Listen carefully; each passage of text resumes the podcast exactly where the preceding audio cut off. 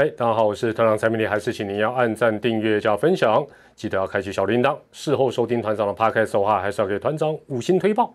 团长的伪直播又来了，哦、每天晚上十点钟的伪直播，连三拉三，连续第三天，会不会搞到每天都有？又要吹牛？没有啦，没有那么厉害。今天首先很重要，字幕不用开启，为什么？因为没有字幕，没有字幕，而且这一集讲的内容呢，基本上简单易懂，都是大家很熟悉的名字、球队，还有一些方向。那没有复杂的数字，那纯粹先聊一下呢。呃，这一次中职的选秀会的第一轮，所以呢，大家就轻松听听看。哦，那今天的题目叫做中职选秀第一轮是不是各就各位？后面还是打一个小小的问号。那讲到这里。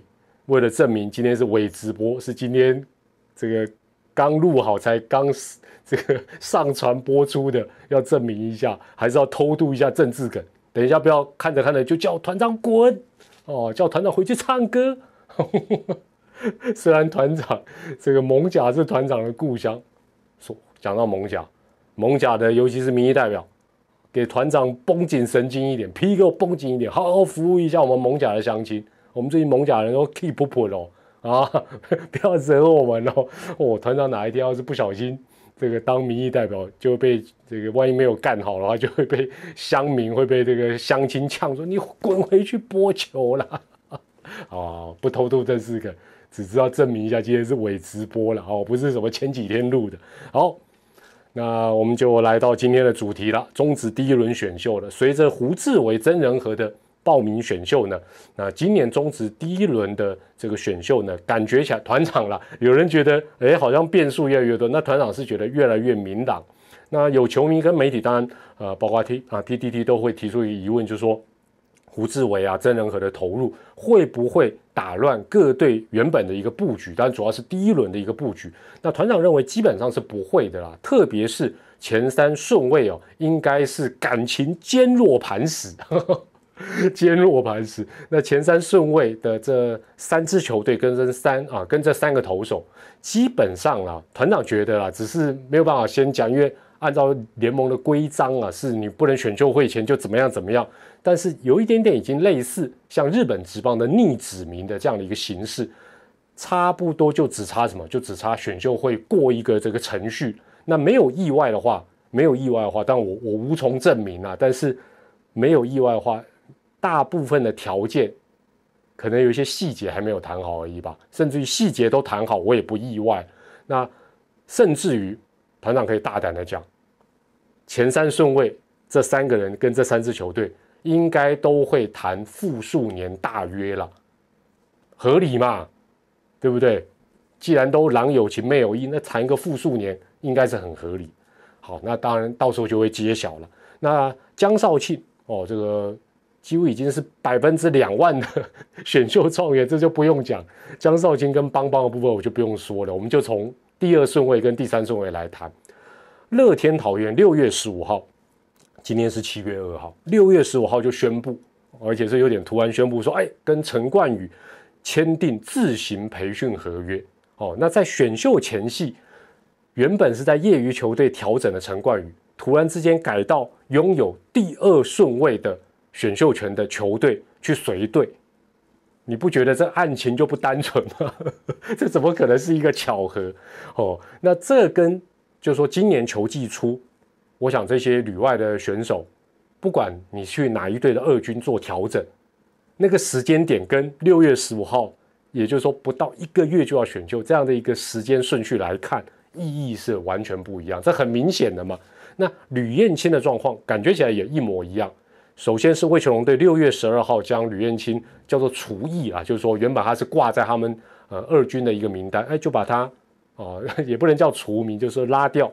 那当时新闻媒体有报道，龙队的领队任中杰还透露说他已经名花有主，这够明显了吧？自己也有所规划。那这个名花有主，当然一定是跟魏全龙队无缘嘛，没有谈好，或者是。好像没有没有这样的一个，而且顺序来讲，魏雄队本来就比较后面。接着六月十九号，吕彦青就随着爪队训练。那媒体上的报道要让爪队的教练团就近观察。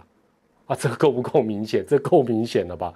所以呢，上述两段恋情哦，也就是陈冠宇跟乐天桃园，以及吕燕青跟中信兄弟的这两段恋情，真的就是前面讲郎有情，而且妹啊，这 郎有意，妹也有情。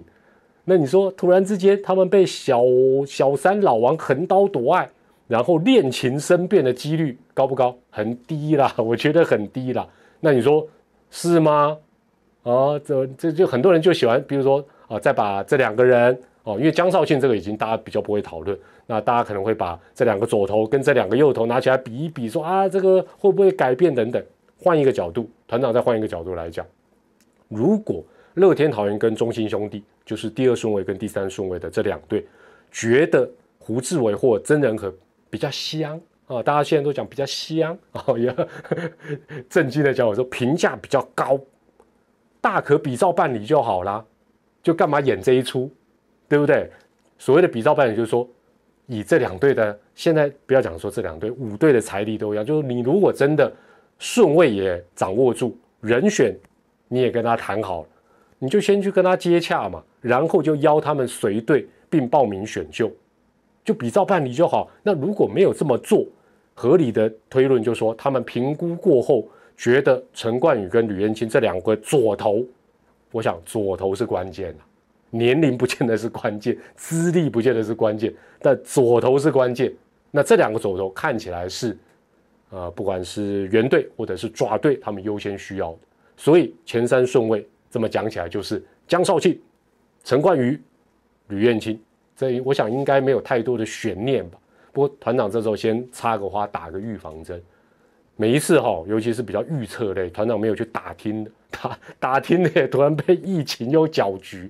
那预测类的，你发觉团长的影片，你会觉得每次底下留言说，嗯，团长讲的中肯有道理，很多赞，倒赞的不多的，后来都猜错。不过我们做影片就是这样，就要讲的头头是道。但是呢，后来事情会怎么发展？就让事情去发展，反正到时候团长再把它校正回归，再把它凹回来。好，那你现在觉得讲到目前为止这前三顺位有没有道理？听起来应该蛮有道理的。好了，接下来当然你说，哎，还有魏全龙啊？对了，魏全龙队团长认为应该还是会选这个之前已经曝光的这个吉利吉奥拱冠，因为我觉得最主要是什么？就是说应该是有默契的啦。如果你有看二军的比赛，龙队让这个吉吉交拱冠、蹲捕、守三垒等等，就是已经让他尝试各个守备位置。说真的是，不要讲默契十足啊，也可以说是诚意十足。那或许，呃，会有球迷说：“哎，这个集战力投手呢？胡志伟真的和你就不选那么讨个派系，那么缺集战力投手。”但事实上，你仔细看一下，目前魏全龙队这支新球队现阶段他缺的不止投手，他很多位置都很缺。野手也很缺，投手也很缺，但是不要忘了，他毕竟是五队里面唯一一队没有太大战绩压力的球队，甚至于今年、明年他的压力都不会太大，所以基本上他找按照原计划走就好哦，他不用说啊，突然冒出一个谁，他就改变他的计划，其实不用。所以我觉得第五顺位应该就是魏球龙队就选的，应该就是吉利吉奥拱冠。好，那只剩下有一队没讲，没错。所以在胡志伟真人和的啊投入选秀之后，影响最大的应该就是第四顺位的南霸天统一师。不过这对于师队来讲，应该是一个好的影响，因为他就是多了一个选择哦，多了一个选择。那在这两个人当中，如果说就以这两个人来讲，我认为师队选胡志伟的几率还是大一些。那你说，哎，会不会选这两个人以外的？基本上在泰迪跑掉之后。我相信狮队还是会全力补。我想，集战力的先发投手毕竟还是可遇不可求。对于要拼今年球季的球队来讲，应该是不会轻易的把，就是说，万一这支枪回来还回头瞄准你，你不是倒霉吗？所以能选应该还是选，当然他只能选一个。那团长认为，呃，胡志伟的几率还是大一些。基本上，我的呃想法是。毕竟胡志伟的健康状况应该是比较有优势、比较稳定，向来他都是头好壮壮。那我想球队对这样的人选应该会呃比较有信心，也因此真人和最后的投入选秀的报名或许影响最大的不是第一轮的选秀，而是各队第二轮的选秀布局，会因为真人和带来一个比较可能会有一些化学变化也说不定。那这个部分反正还有时间，让团长再稍微思考一下，再跟大家分享。那也非常需要大家在影片下方用你的留言提出你的高见，有关于选秀的哦，包括第几轮的，都欢迎集思广益。要吐槽团长的看法也可以，为什么呢？因为如果连言论自由都没有了，啊，如果连言论自由都没有了，比没有疫苗还可悲。打工丢不丢？哦，又偷渡政治梗。